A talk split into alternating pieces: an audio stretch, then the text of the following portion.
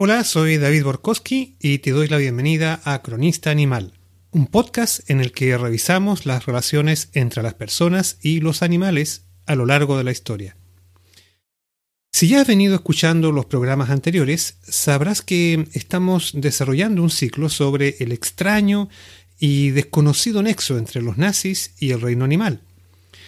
Pero hoy vamos a hacer un alto en esa secuencia a propósito del lanzamiento de un libro muy especial y del hecho de que teníamos la oportunidad de entrevistar a uno de sus autores. Situación que no se presenta todos los días, así que eh, no podía dejar pasar esta feliz coincidencia. Se trata del libro Aves Rapaces de Chile y del profesor Andrés Muñoz, que es, como te decía, uno de los autores y editores de esta obra. La entrevista que vamos a escuchar a continuación la grabamos en sus oficinas de la Universidad Católica de Temuco y mm, debo comentar que fue una experiencia muy interesante y a la vez entretenida.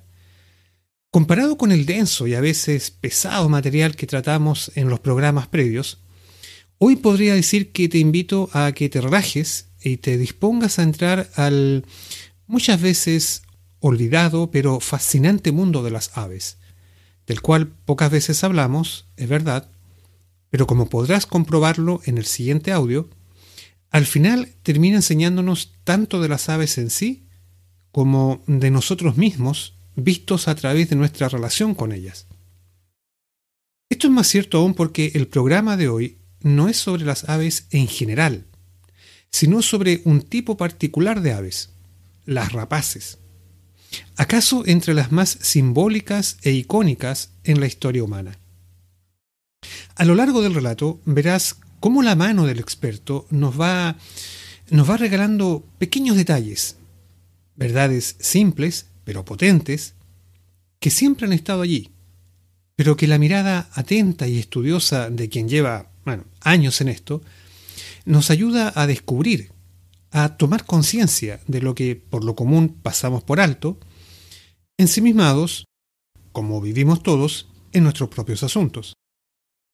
Una nota de, advertencia, eso sí.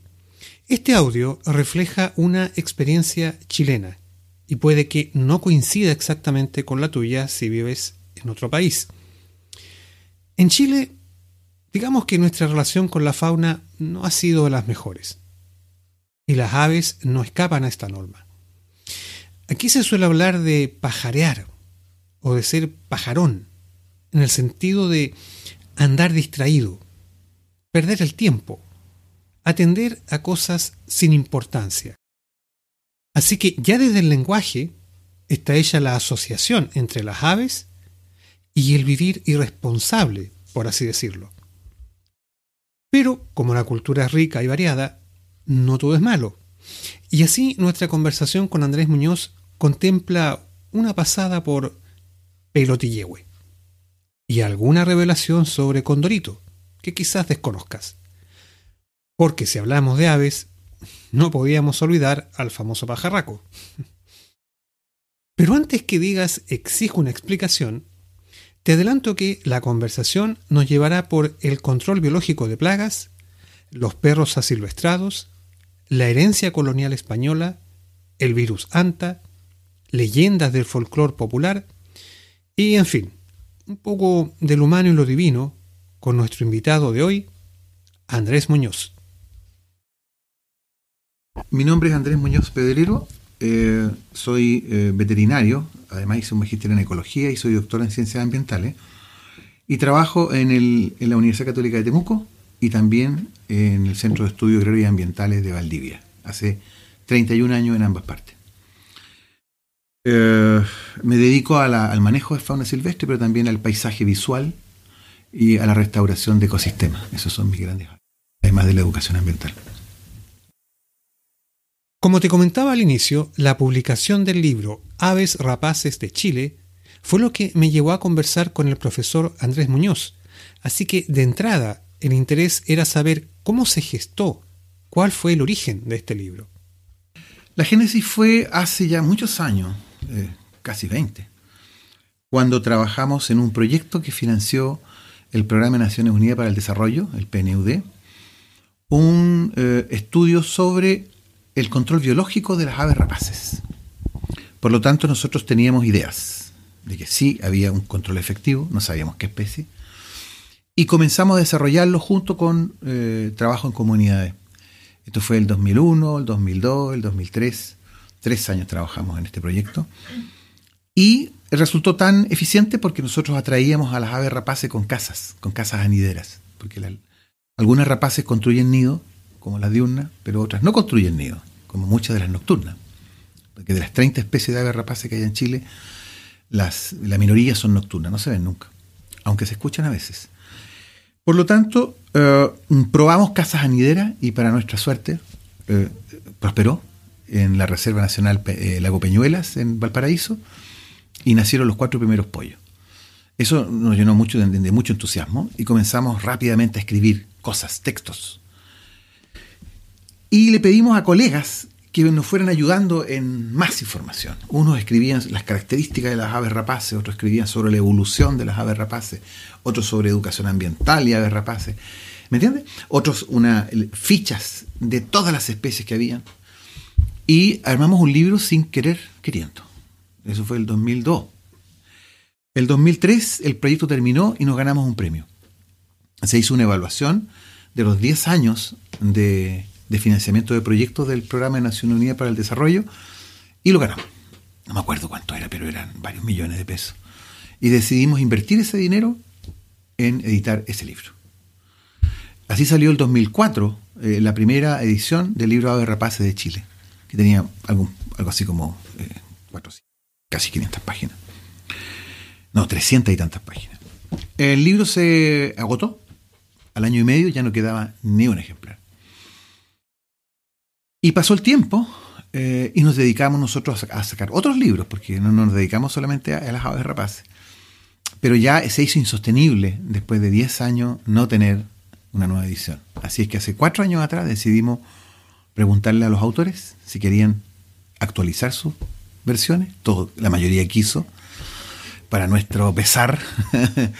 Pero aparecieron además eh, otros capítulos que no habían sido tocados antes y capítulos muy, muy, muy complejos, como los que participó Marilyn, mi colega que está aquí al lado.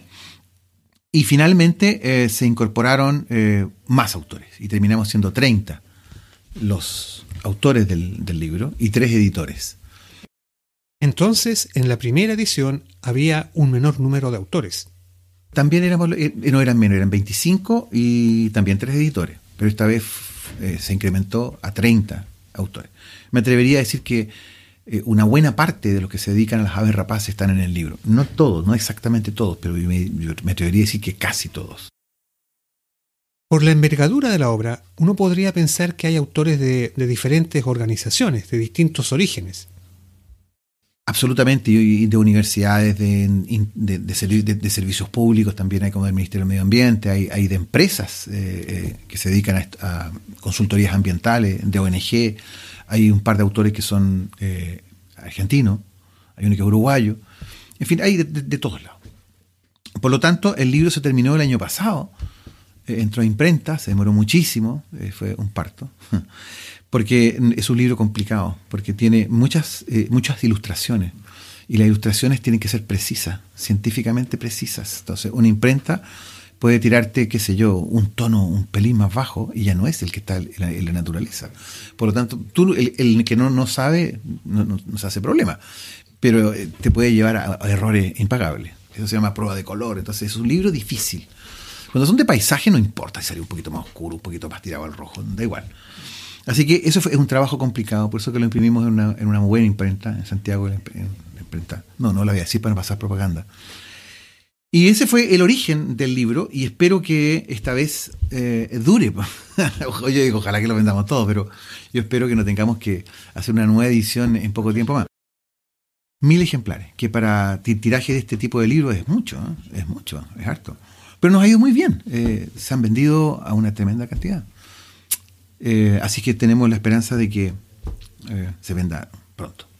Porque si se vende pronto, nosotros solamente tenemos que reimprimirlo que no es lo mismo que reeditarlo, porque reeditarlo significa revisar todo.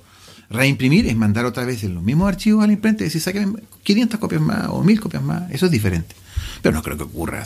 no hay público en Chile para tragarse mil libros, lo dudo. Pero yo pienso que en dos años va a estar agotado. Bueno, también están los aficionados que gustan de observar aves. Así que debe haber allí otro, otro público interesado en este tipo de publicaciones. Mira, hace años atrás, 30 años atrás, estaban los profesionales y estaban los uh, aficionados. Los profesionales se dividían en profesionales a seca, que no les interesaba la investigación, y los profesionales de la investigación. En otras palabras, ¿quién se interesaba con este tipo de librito? Eran los profesionales de la investigación, que eran muy poquitos, no habían más de mil en total en todas las disciplinas, te hablo hace 40 años atrás, y lo otro eran los aficionados, que eran poquísimos, contados con los dedos de una mano.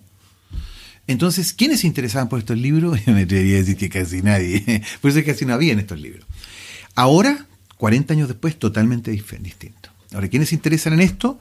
Yo encuentro que la minoría son los investigadores en las, estas aves. ¿Sabes por qué? porque eh, casi todos los investigadores de estas aves están en este libro. Es decir, no hay más de 30. ¿Te fijas? Entonces, ¿quiénes se interesan en el libro? Eh, profesionales, que trabajan con, estos animales, directa o indirectamente. Y por otro lado, personas que son aficionados, que ahora se llaman birdwatching, que son, que son, que son los avistadores de, aves. ¿Te fijas? Entonces ha surgido, bueno, este es otro tema, pero dentro del marco, del marco del postmodernismo, nuevas modas muy fuertes como por ejemplo la vida al aire libre, eh, el, cultivo del cuerpo desde el punto de vista del, deporte, y la naturaleza, perdón. Y en el caso de la naturaleza, fauna silvestre. Principalmente fauna silvestre. Y dentro de esa fauna silvestre hay, muchas que son bastante emblemáticas, y una de ellas son las aves rapaces. ¿Te fijas? Entonces, en realidad, ¿para quién va dirigido el, libro? Para todo público. Porque aun cuando está escrito en un lenguaje técnico, eh, tratamos los editores de no pasarnos de la raya, es decir, que la gente pueda entender lo que está puesto allí. ¿Te fijas? Y eso es particularmente grave porque hay un capítulo entero dedicado al conocimiento y la percepción que tienen los habitantes sobre las aves rapaces y es lamentable, es triste. Una de las cosas que interesaba saber es cómo se relacionan las personas, la población chilena, con estas aves. Mira, yo encuentro que se relaciona como el chileno se relaciona con casi todas las cosas es, parte de nuestra idiosincrasia. Tú, tú lo acabas de decir, así como más o menos. Nosotros somos de la ley del 4, ni bien ni mal. ¿Cómo estás? Más o menos. Y por otro lado, en forma contradictoria. Es decir, hay un discurso público de decir, sí, yo amo a las aves rapaces, yo las quiero, yo las cuido. Y un discurso privado, que sí, le tiro piedra y trato de perseguir al peuco porque me, me come las gallinas, eso es lo que dicen, ¿te fijas? Y en la noche le tengo miedo a algunas aves porque son demoníacas, porque son maléficas. Y aunque no reconozco que creo en eso, sí creo en eso. Entonces, hay una actitud contradictoria. El profesor Muñoz plantea esta contradicción. Pero por otro lado, uno pensaría que en los tiempos que corren, ese tipo de creencias o leyendas irían en declinación. No, el posmodernismo eh, influye más eh, desde el corazón que de la mente. Entonces, contrariamente a lo que uno puede pensar, los niveles educacionales están muy lejos de erradicar eh, ciertos mitos y ciertas leyendas, todo lo contrario. Todo lo contrario, yo creo que hay, ahora hay gente que cree más en cosas del más allá que hace 50 años. Eso nosotros lo pudimos detectar en un estudio muy, muy grande que está en el libro, eh, con muchas escuelas eh, en la zona de, bueno, lo hemos, estudiado en la zona de Panguipulli, en, en Rere, no, no se llama Rere. Se llama. No, no, no, no es Rere. No, ese es otro. No, este no es Rere, me equivoqué. Es Retiro. Retiro y San Clemente, cerca de Talca y Linares. ¿sí? Eh, te lo digo porque tenemos un, espectro relativamente grande de estudiantes urbanos y rurales, profesores y, ciudadanos en general, eh, separados por eh, si descienden de etnias indígenas o no hombres o mujeres. Te fijas, todas las posibilidades y los análisis estadísticos están escritos allí. Pero en esencia, el nivel de conocimiento es bajo, bajo. De hecho, muchos consideran aves rapaces hasta los cisnes de cuello negro, hasta las garzas, patos, ¿te das cuenta? Y cuando se pide que enumeren aves rapaces que ellos conozcan de campo, y no llegan a cinco, y son 30. Y cuando hablan de Peuco, en el mismo saco de Peuco ponen una cantidad de aves completamente distintas. A veces existe la percepción de que la gente que habita en sectores rurales tiene un mejor conocimiento de estas aves. El nivel de conocimiento es malo, en general es malo. Eh, por mucho que la gente piense que las áreas rurales, las personas... No, no es cierto. Hay una pequeña diferencia en las comunidades indígenas que sí saben más, más que los no indígenas. Eh, en las áreas urbanas la gente sabe un poquito menos, pero cuando llegamos a la parte eh, supersticiosa, chuta, es alto. Incluso en niños, tanto en niños como en adultos, y más en las zonas rurales que en las urbanas. ¿Te fijas? Entonces son animales demoníacos, porque eso está muy enraizado. Eso deriva de dos vertientes. esta mala imagen de las aves rapaces, porque las aves rapaces tienen un, mala prensa. Eh, no solamente porque se lo comen porque comen pollo y esas cosas, que de ser cierto lo es, pero en una pequeña proporción, y es una especie en particular, que es el peuco, de 30. Pero tampoco se dice que otra especie, como la lechuza blanca, es un controlador de roedores. Entonces, bueno, pero ¿dónde viene la, mala prensa? De dos vertientes, una vertiente española y una vertiente mapuche. La vertiente española es que eh, durante la, Edad Media eh, todo el conocimiento eh, lo concentraba la iglesia, los sacerdotes, todos los, textos clásicos de los griegos, por ejemplo, y de los romanos, lo que no destruyeron los bárbaros, los sacerdotes lo, apropiaron, pero no, se les permitía a nadie más leer. En esa época el analfabetismo era de un 95%. Los únicos que leían eran los curas. Pero se escapaban personas que, no siendo religiosos, sí leían y no me preguntes por qué, pero muchas veces eran mujeres. Es muy raro. Eh, sí, pues raro. Eran mujeres muy instruidas. Y ellas tenían que alejarse, y vivían normalmente alejadas de los poblados, y ahí tenían sus libros. Y por supuesto que la Inquisición las perseguía, porque ellas eran además curanderas, eran herbolarias, ¿te fijas? Sabían mucho de plantas, y sabían algo de anatomía, entonces eran como una suerte entre médica y machi, ¿te fijas? Pero en Europa. Y ellas como leían textos antiguos, eh, le tenían una especial reverencia a la diosa de la sabiduría, que era la diosa Atenea. Y la Atenea tiene como símbolo en su brazo un búho.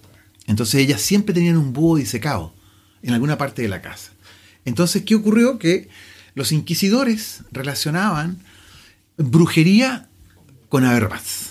Y de ahí, no, es la bruja, incluso tenía una lechuza porque la lechuza es su símbolo y probablemente ella se convierte en una lechuza. Y ahí comenzó la mala prensa en Europa. Tanto fue así que la bruja las quemaba, ¿te fijas? Pero, pero en, contraposición, en el caso de, los, de, los, del pueblo mapuche, hay también una, leyenda que la voy a sintetizar, es mucho más extensa, que es el calcú. En realidad, no es el blanco y negro de los. Eh, no es el blanco y negro de los europeos, que tú eres bueno o malo, y punto. Y si eres bueno, te vas al, el cielo y si eres malo te vas al infierno y se acabó el pastel. No hay más discusión. En, la como visión mapuche eso no es así. Es más, más, de tipo yin y yang, ¿te fijas? Y tú puedes ser malo, pero te puedes mutar a bueno de nuevo y viceversa. ¿Te fijas? Entonces cuando una persona es poseída por el mal, llamémosle de esa manera, para no usar nombres mapuche, eh, se convierte en un ser que causa mucho daño, sobre todo a través de los ojos, y la máxima expresión del brujo es cuando se le desprende la cabeza. Y la cabeza se desprende y comienza a volar. Y la cabeza vuela por la noche. Y esa cabeza es un búho. ¿Me entiendes? Entonces cuando un búho grita en la noche, ups, eh, tú estás en serios problemas. Ese búho es el causante de todos los males. Pero esa persona después, eh, machitud mediante, hay participa la machi duramente, se reconvierte y ya deja de ser malvado. Pero luego se juntan en el campo las dos versiones que coinciden en lo mismo, que las lechuzas tienen la culpa de muchas cosas. El nombre científico del concón, que los mapuches identifican con eh, el, ¿cómo se llama? El, chonchón, el tuetué. El tuetué. si vas al campo en esta región y preguntas por el tuetué, quien te diga que nunca ha escuchado ni sabe, no te quiere decir la verdad. Seguro que la sabe. Y en la noche eh, el corazón le palpita no por algún asaltante, sino que no, se le vaya a aparecer el tuetué. Y el tuetué es el concón, que es un animal precioso. Y el nombre científico del, del, concón es Strix rufipes. Y Strix en latín significa bruja. Fíjate que ya cuando lo bautizaron, hace no sé, 150 pues, años, le pusieron bruja. Rufipes es un color ladrillo, así como este. Es una bruja de color ladrillo. Ese es el nombre científico de ese pobre animal.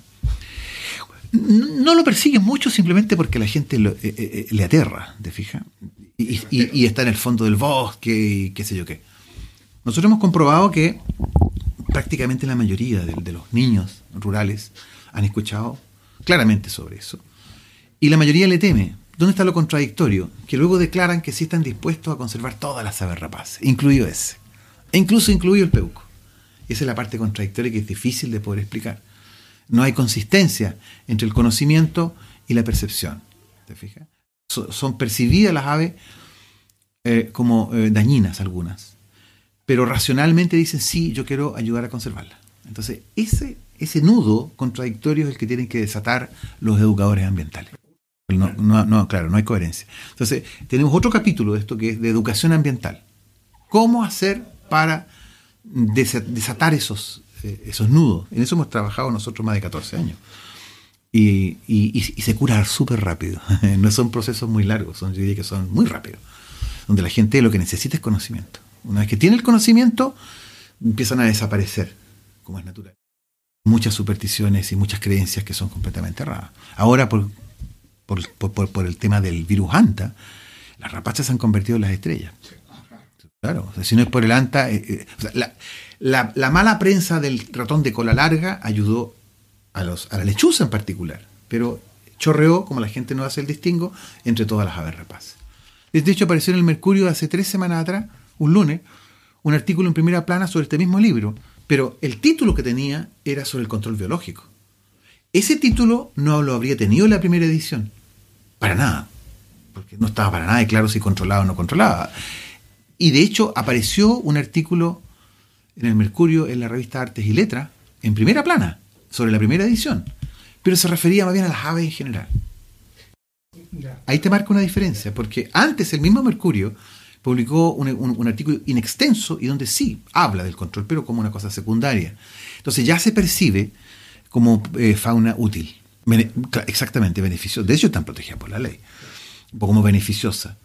Desde, ese punto de vista, eh, yo creo que nuestro libro sirve, ha servido mucho para eso, pero también los programas que nosotros eh, hemos estado desarrollando en control biológico y, educación ambiental en más de 30 lugares en, Chile, desde Calera de Tango hasta Osorno, en muchos lugares. Entonces este libro para nosotros es, es parte de los programas de conservación de aves rapaces y control biológico que nosotros hacemos.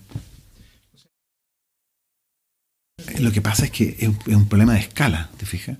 Eh, si uno compara hace 10 años atrás, eh, o más, cuando 15 años atrás, cuando partimos con la primera edición del libro, ¿se ha avanzado? Sí, por supuesto. Y ha tenido siempre buena prensa y aparece, por ejemplo, se hizo un programa en Tierra Adentro sobre, sobre lo mismo, sobre lo que nosotros hacemos en control biológico. Eso yo no sé cuántas veces lo habrán pasado. ¿10 veces? ¿12 veces? ¿O más? Cada vez que están faltos de, de, material, sacan de nuevo esa cosa. Y cada vez que lo sacan, me llaman por teléfono, pensando que fue hace poco, y eso hace muchos años. Eso es útil. Yo creo que eso ha cambiado la perspectiva en muchas partes. Ahora, el problema del nivel de conocimiento es el que está fallando. La percepción ha ido evolucionando para favorable. Ya eh, tienen cada vez mejor prensa. Pero el nivel de conocimiento sigue siendo malo. Sigue siendo malo. Ahora, eso es en general para toda la fauna, no solamente las aves rapaces. En general hay un desconocimiento mortal. En medio de este desconocimiento mayoritario que existe en la población, pareciera que la irrupción de organizaciones animalistas eh, fuera algo positivo, pero tal vez la realidad es un poco más compleja. Nosotros estamos llenos de animalistas que no tienen idea de los animales. Por eso no me gustan los animalistas que no saben de animales, porque no saben lo que, lo que protegen. Y terminan convirtiéndose en protectores de perros y gatos. ¿Y la fauna silvestre qué? Nosotros aplicamos una encuesta masiva en la comuna de Hualqui, porque estamos desarrollando un proyecto allá de fauna que está en riesgo por los incendios forestales. Eh, esa, comuna casi se, casi se quemó entera. Sí. Y de hecho la mayoría de la comuna es pura plantación de, pino y eucalipto. Bueno, estamos terminando ese proyecto que eh, la próxima semana es el cierre, el 30 de mayo. Bueno, pero hicimos una, una encuesta mm, eh, los mismos instrumentos que hemos aplicado para esto, lo hicimos para toda la fauna de, de Walkie. Conocimiento y percepción, la misma historia. Uy, pero eso sí que dan ganas de llorar a grito. Porque imagínate, eh, nosotros les pedíamos en, una pregunta abierta que ellos sugirieran un animal emblemático de la comuna de Walkie. Pudú puede ser. Un puma, o qué sé yo qué. Perro, un perro. La gran mayoría de los estudiantes dijeron que el perro era el, animal simbólico de Walkie. El animal doméstico, eh, eh, silvestre, silvestre. Y cuando llegaba la hora de nombrar fauna, ups, no, no, no, hasta jirafa aparecía entre medio. Sí, no sé, es, notable, es, casi eh, alarmante. pero el nivel de los profesores no es, mucho mejor tampoco. Claro, y tú empiezas a escarbar y te das cuenta que lo que aprenden en la universidad es nulo. Y no, no les enseñan el contexto de, patrimonio. yo creo que no están ni en los planes ni, y programas de un estudiante de pedagogía básica especialmente, que va a trabajar con niños, conocimientos mínimos sobre fauna silvestre de Chile. Eso no existe. Entonces, ese pobre, ese pobre profesor se enfrenta en, aula, por ejemplo, y le toca en un área rural, y no tiene idea de distinguir entre un zorro y un perro. Bueno, es que tú, en realidad es cosa de, preguntarle a la gente. ¿Hay marsupiales en Chile? No, no, esos están todos en, Australia. y nosotros tenemos marsupiales en Chile. Y están desde eh, desde Coquimbo hasta Osorno, Chiloé.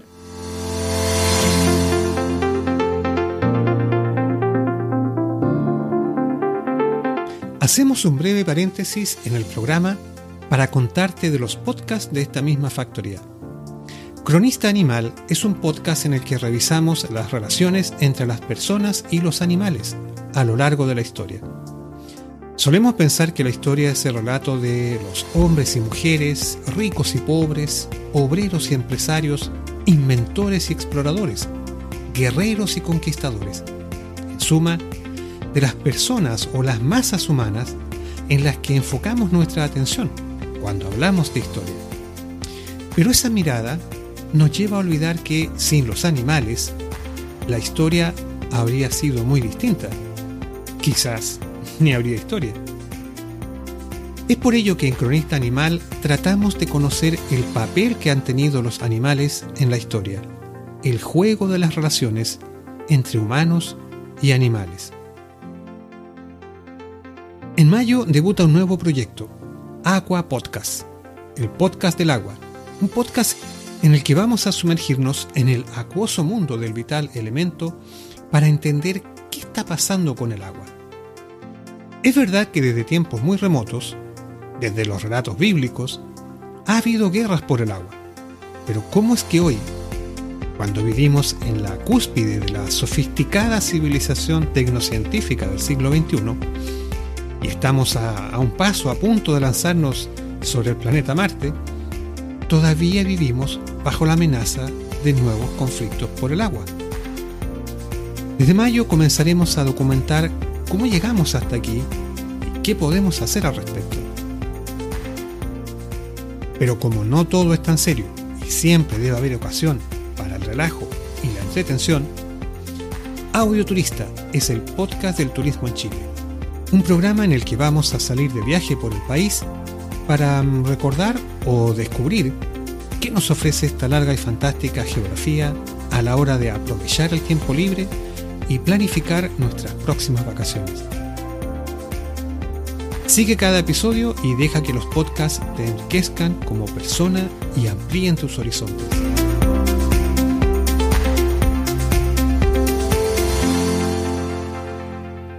Ya que estamos en esto, era imposible no preguntar al profesor Muñoz cuál es su opinión acerca del problema generado por los perros asilvestrados, es decir, perros vagos que se agrupan en pequeñas jaurías y que se desplazan luego a zonas rurales con el consiguiente impacto en la fauna silvestre. Bueno, yo soy además veterinario, así que nadie puede acusarme que no me interesan los animales desde el punto de vista de su salud y bienestar. Sin embargo, eh, para muchas especies la principal amenaza en los campos ya no es la deforestación, porque eso está de alguna manera controlado con la CONAF, en fin. Los incendios forestales son dramáticos, es cierto.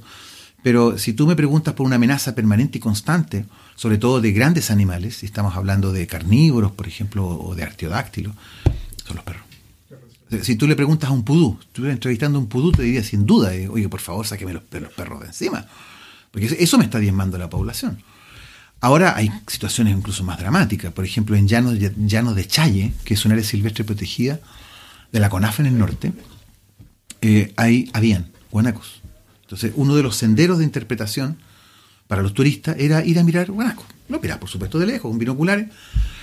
Y un exalumno mío fue y quiso tomar ese, ese tour, pues yo lo comenté en clase, ¿dónde ver guanaco?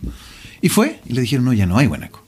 ¿Pero por qué no hay guanaco? No, porque eh, eh, eh, apareció una jauría de perros asilvestrados y liquidaron a los chulengos, que son las crías, y luego empezaron a atacar a, los machos y finalmente desaparecieron del mapa, desaparecieron del parque. Cuando ellos intentaron a través del SAG y CONAF controlarlo, los animalistas casi los mataron. Esto es una cosa de loco. O sea, ellos claramente prefirieron los perros asilvestrados a los guanacos y a las crías de guanaco. ¿Te das cuenta? Entonces es una cosa increíble. Eh, eh, en otro sector, en Choros, por ejemplo, que también es un sector de, área protegida, querían eliminar los conejos, que es un invasor, es una especie exótica invasora y que afecta a la fauna y sobre todo a la vegetación. Hay que eliminar a esos eh, conejos. Mira, del intendente abajo estaban asustadísimos y lo hicieron entre gallo y medianoche porque lo llegaban a descubrir los ambientalistas que daban la escoba.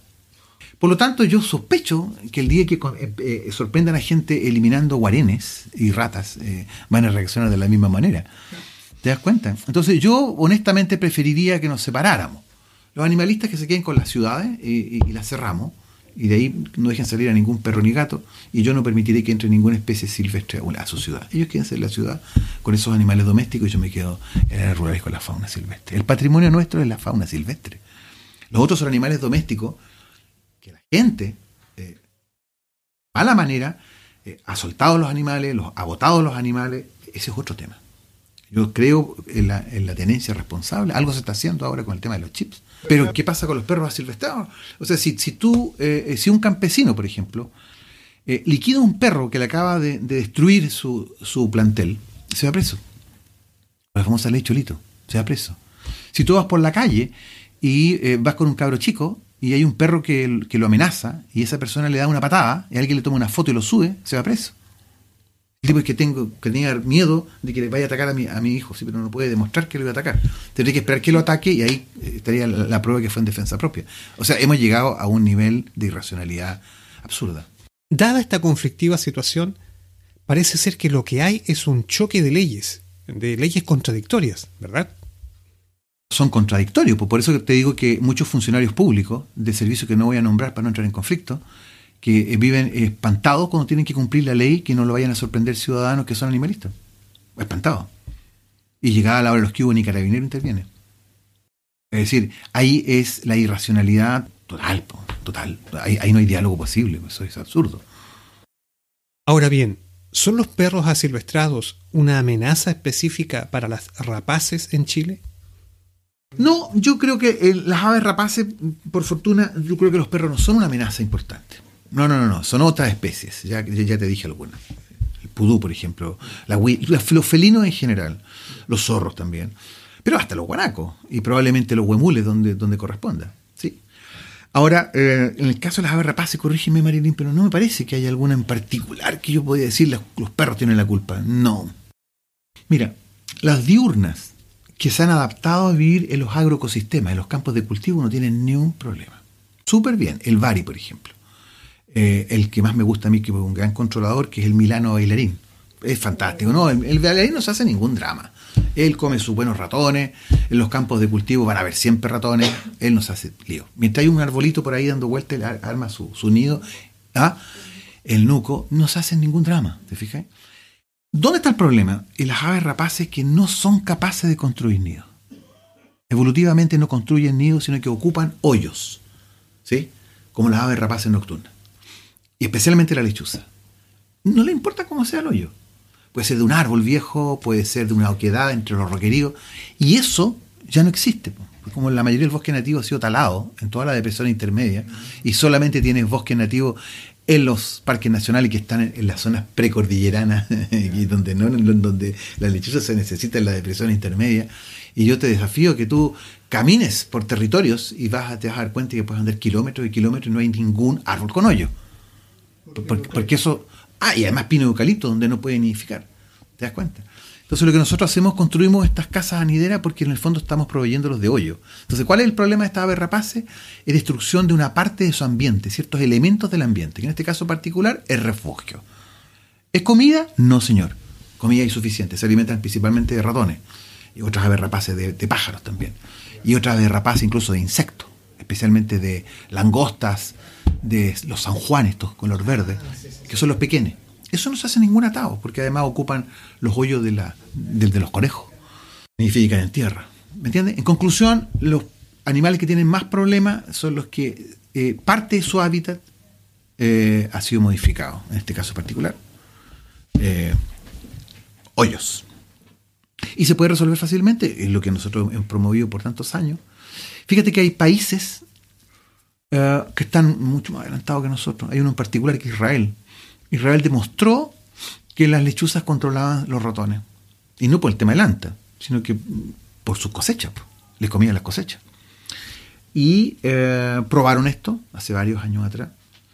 Pero ahora es ley de, la, ley, de la República. O sea, por ley, un agricultor tiene la obligación, como norma, de instalar su casanidera, de cada tanto tiempo revisar cómo va, y se, la entrega al Ministerio de Agricultura. Esa es una norma. Acá se ve todavía como una novedad. Allá es norma. En España también se usa, pero como son peleadores los españoles, no se ponen nunca de acuerdo. Sí, pues hay tres españoles y hay cuatro opiniones. Entonces, eh, hay unos que controlan la información de ratones, otros que controlan la información de las aves rapaces. Yo estuve en un congreso en, España, donde nos juntamos los, pocos que trabajamos en estos temas, y ellos no lo han podido implementar eh, con seriedad, digamos, por ese problema. Pero en Chile, por fortuna, eh, sabemos harto de los ratones. Harta información. Y de aves rapaces también. Es decir, estamos listos para pasar a la acción. Porque muchas veces el investigador te dice, no, es que nos falta tanto, necesito plata para esto, plata para esto otro. En este caso, para el control biológico, para nada. Lo que hace falta ahora es simplemente que se masifique el control biológico. Además que es biológico, no está usando... Eh, ahora, a propósito de eso, hay otra amenaza para las aves rapaces. Y es que en los campos envenenan. Mm. En los galpones, sobre todo los galpones, y no en las casas, pero por, fuera de las casas sí, ponen rodenticida. Entonces, ¿qué pasa? Que había un ratón, come el, rodenticida que está diseñado para que no muera el ratón ahí, para que no te deje mal olor, así que el ratón se va y va a morir, qué sé yo, horas después. Y va a quedar muerto. Y va a aparecer una rapaz y se la va a comer. Y se va a envenenar y se muere.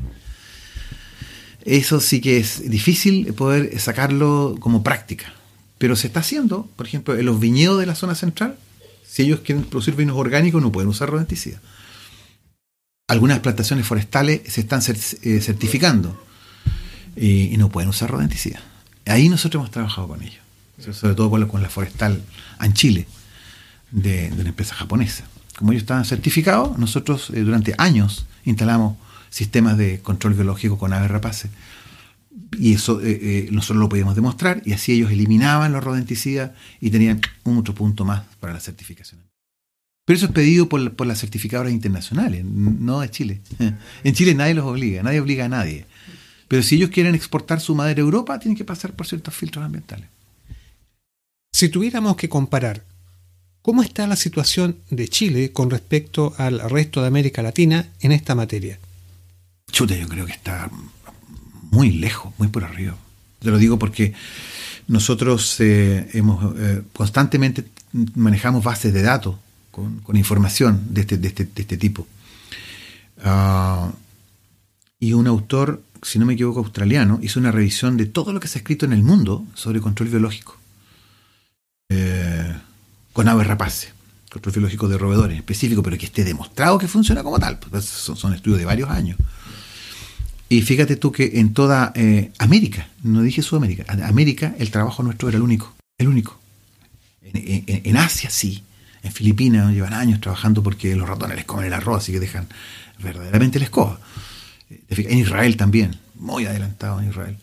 En Grecia también están funcionando bien. Pero dentro de América Latina, no, olvídate. No, no, no, no. Están, al, están al nivel de estudiar la dieta del, de las rapaces. Pero se sabe poco de la ecología de los roedores. Y tienes que manejar las dos cosas. Bueno, de hecho nosotros estamos invitados, eh, personas de nuestro programa, eh, a integrarnos a un proyecto que fue inspirado con nuestra experiencia en Perú, en la Universidad de... Uy, ¿cómo se llama esa universidad? Eh, Arequipa. Sí, va a ir un colega ahora, el próximo mes, y yo voy a ir, no sé, a septiembre, para, traspasar toda nuestra experiencia en ese proyecto que se pretende instalar allá y vamos a instalar algunos cursos pero eh, desgraciadamente el control biológico en América Latina no, no funciona mucho. No, no, no. Porque tú requieres información biológica y ecológica fuerte. Y nosotros por fortuna la teníamos. Esto que haya aparecido el cola larga. Yo estudié ese eh, animal 10 años antes que apareciera el problema del, del antivirus. Yo te los tenía en la mano permanentemente. Siempre. y, me hacían pipí encima de, la, mano, me mordían incluso. Pero por fortuna no, tenían antes, no todos, no, todos, tienen. Pero lo que te quiero decir es que eh, si había un animal bien conocido, era el ratón de cola larga. Y si había una rapaz que se había estudiado harto, era la lechuza. ¿Te fijas? Entonces nosotros que hicimos, estudiamos más todavía eso y dentro de un ensamble y probamos que eso funcionaba. ¿Y cómo probamos? Bueno, en Lago Peñuela instalamos casas anideras, la mayoría fueron ocupadas y empezamos a, a, mostrar todo el grupo de roedores, que son varias especies, que habían antes de las casas anideras, durante las casas anideras y en los controles.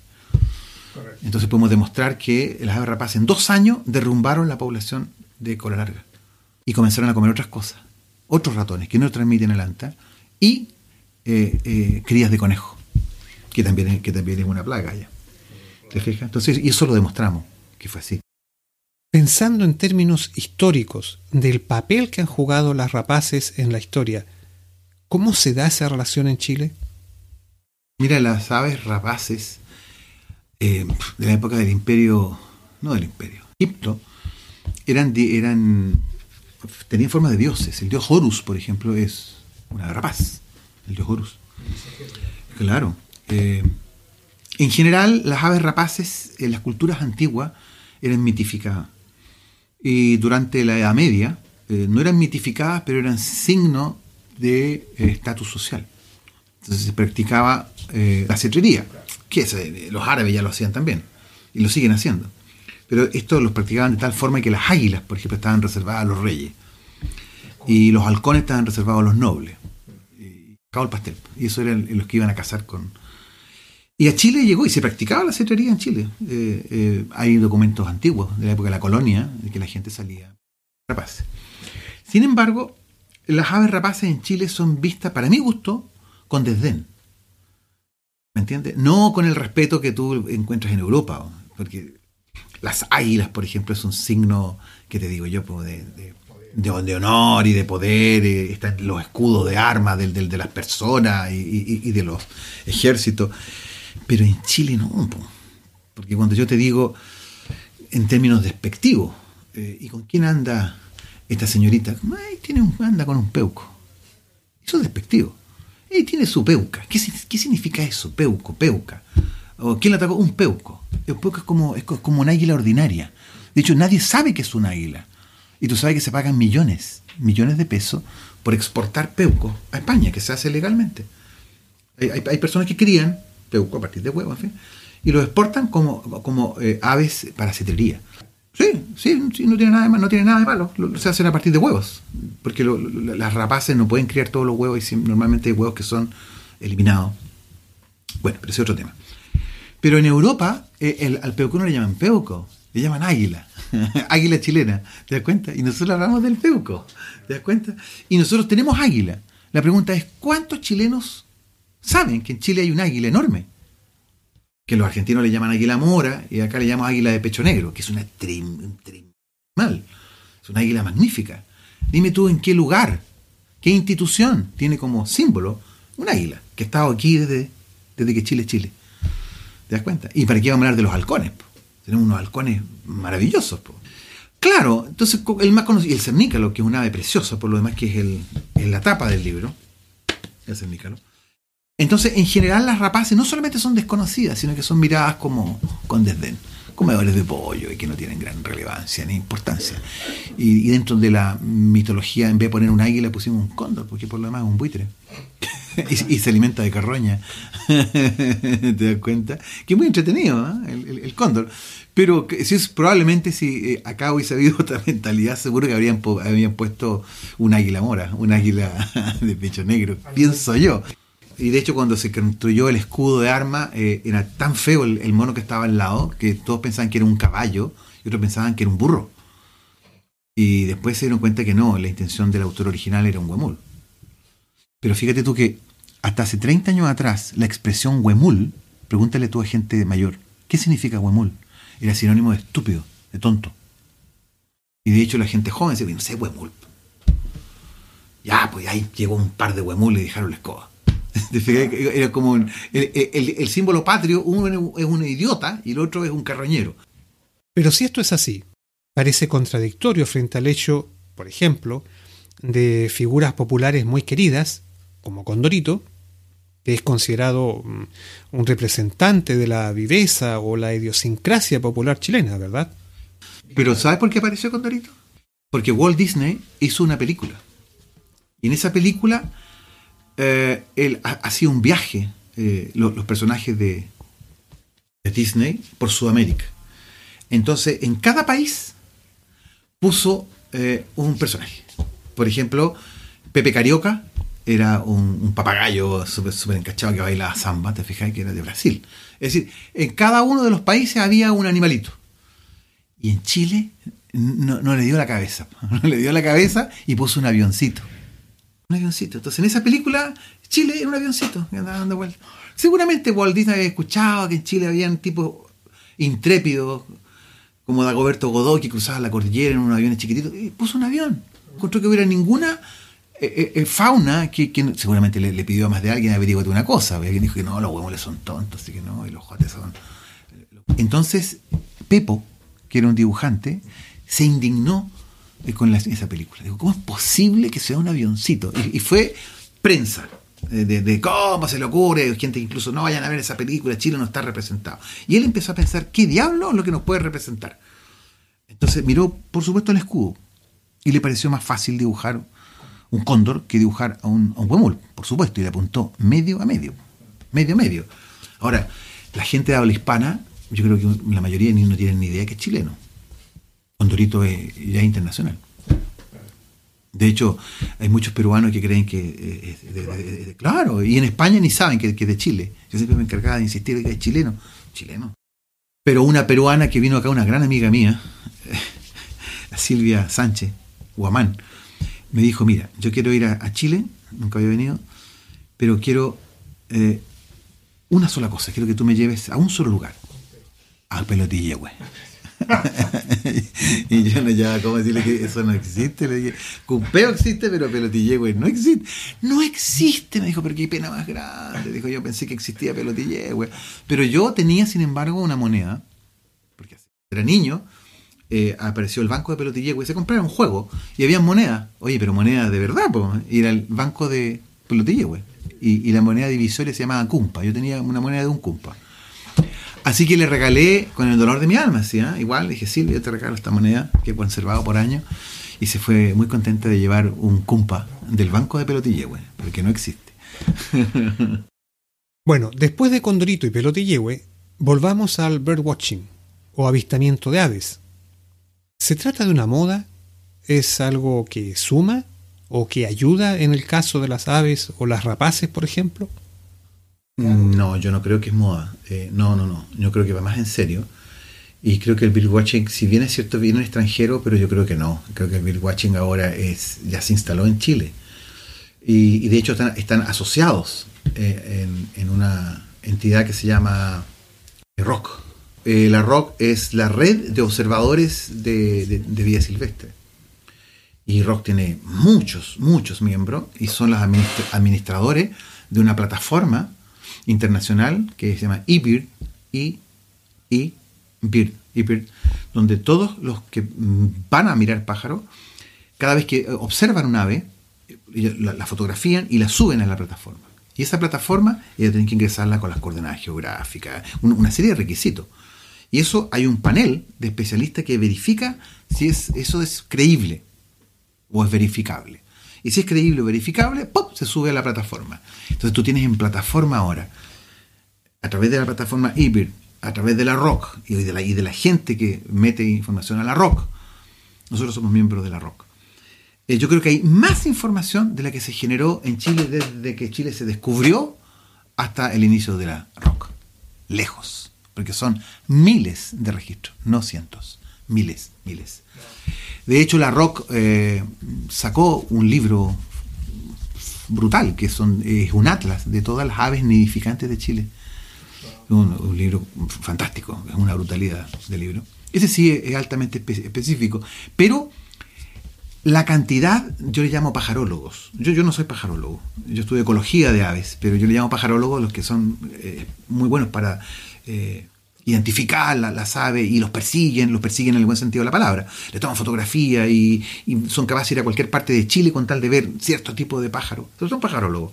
No, son muchos, muchos, muchos. Son cientos de personas. Se hacen festivales de aves a lo largo de todo Chile. Hacen censo, por ejemplo, de aves de humedales a lo largo de todo Chile. Es decir, eso se llama ciencia ciudadana. Y eh, nuestras aves rapaces están metidas en el, mismo baile. Aunque muchos pájaros locos prefieren ver aves marinas, algunos, no tanto rapaces, pero lo hay. Entonces estamos bien.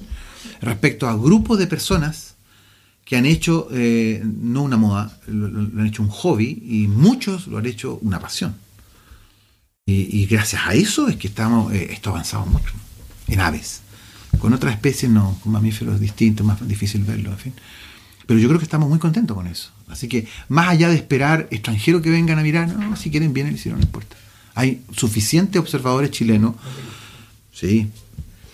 Ahora, otra cosa que queríamos dejar clara antes de terminar esta entrevista es si en Chile se han extinguido rapaces o si alguna está al borde de serlo. No, eh, bueno, sí, lo que pasa es que hay un poco de, líos con una especie que está en la isla de Juan Fernández. Entonces eh, hay algunos autores que creen que es una especie distinta y otros dicen que no, que es una subespecie de otra. Entonces ahí tendríamos una especie endémica, que sería la única. Y esa está con problemas de conservación, Juan Fernández, pero no se ha extinguido. Pero extinta, por fortuna, no tenemos ninguna. Por ahora. Y yo creo que son lo suficientemente listas como para arreglársela. Creo que nos vamos a extinguir nosotros primero.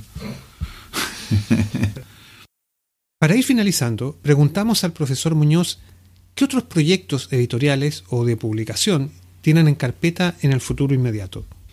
Nosotros el año pasado eh, lanzamos un libro que es una guía buenísima. Eh, es la guía de reptiles de la región metropolitana. ¿Y por qué es importante? Porque la región metropolitana concentra la mayor diversidad de reptiles de Chile y por superficie es una de las más importantes del mundo. ¿Fija? Pero eso es para otro tema porque yo no soy el autor. Ese es eh, Germán Núñez, que es miembro de nuestra organización también. Y esta guía, fíjate tú que en la región metropolitana hay 27 especies de reptiles. Estamos hablando entre lagartijas, eh, matoastos y, y, y culebra. 25 nativas y 21 endémicas. Es decir, hay 21 lagartijas en la región metropolitana que solo están ahí en ninguna parte más del mundo. O sea, ya, con eso no, no, quieren más. Eso es eh, respecto a reptiles. Eh, y hemos sacado también un libro que ya quedan pocos ejemplares de mamíferos de Chile. El mismo estilo. Una veintena de, autores. Eh, claro, es una veintena de autores también, también con, eh, con muchos, como con muchos, eh, ahí tiene 240 fotografías, en fin, este es un libro parecido, ¿ah? pero este es de mamífero. Y este es de huellas y signos. Este libro eh, es para la gente que quiere, mm, a ver, usar métodos no invasivos. Antiguamente los, los ornitólogos, las aves, ¿sabes cómo las estudiaban? A balazo. En la década del 50, ir a pajarear significa ir con escopeta y ¡pah! Y derribaban el pájaro, le sacaban el estómago para, estudiar la, dieta, lo aprovechaban completamente y después lo embalsamaban. Sí, claro. Y, sí, eh, ir a pajarear era pegarle un, escopetazo, ¿sí? ¿sí? Ahora no se te ocurre eso ni en broma, para nada. Eh, y esto es eh, técnicas para identificar mamíferos a través de las huellas, ¿sí? De las huellas o de las fecas. Tú por huella y feca, tú puedes decir, ah, este bicho es tal y cual. Así que sí, tenemos hartas cosas en, en carpeta. Tenemos un libro de educación ambiental que está prácticamente listo. Y el libro que más eh, fe le tengo es un libro de interpretación del patrimonio. Está en etapa de diseño, ya está terminado. Así que, Ese es un chileno que vive en España hace ya casi 40 años. En España se ha editado dos veces. Y este es una edición adaptada para América Latina, y en particular para Chile, de interpretación del patrimonio natural y cultural. Ese va a ser un, librazo. Y así llegamos al final de nuestro programa de hoy. Aves rapaces de Chile, de los editores Andrés Muñoz Pedreros, Jaime Rau Acuña y José Yáñez Valenzuela. Y con el trabajo editorial de SEA Ediciones, un libro que vale la pena tener si te interesa la fauna y en especial las aves rapaces. Espero que hayas disfrutado el programa tanto como yo. Y como siempre te invito a compartir tus opiniones, ya sea en la plataforma donde escuchas el podcast, escribiendo a cronistaanimal.gmail.com o visitando la página en internet cronistaanimal.blogspot.com, donde también puedes dejar tus comentarios y además encontrarás otros recursos por si quieres profundizar en esta temática. Recuerda asimismo que puedes contactarnos en Twitter en arroba cronista animal, donde vamos a publicar algunas otras imágenes que nos compartió nuestro invitado. Gracias una vez más por escuchar el podcast. Si te gustó, por favor compártelo con otras personas y mm, déjanos una aprobación positiva, que será de mucha, pero mucha ayuda. Nos encontramos en el próximo programa. Un abrazo.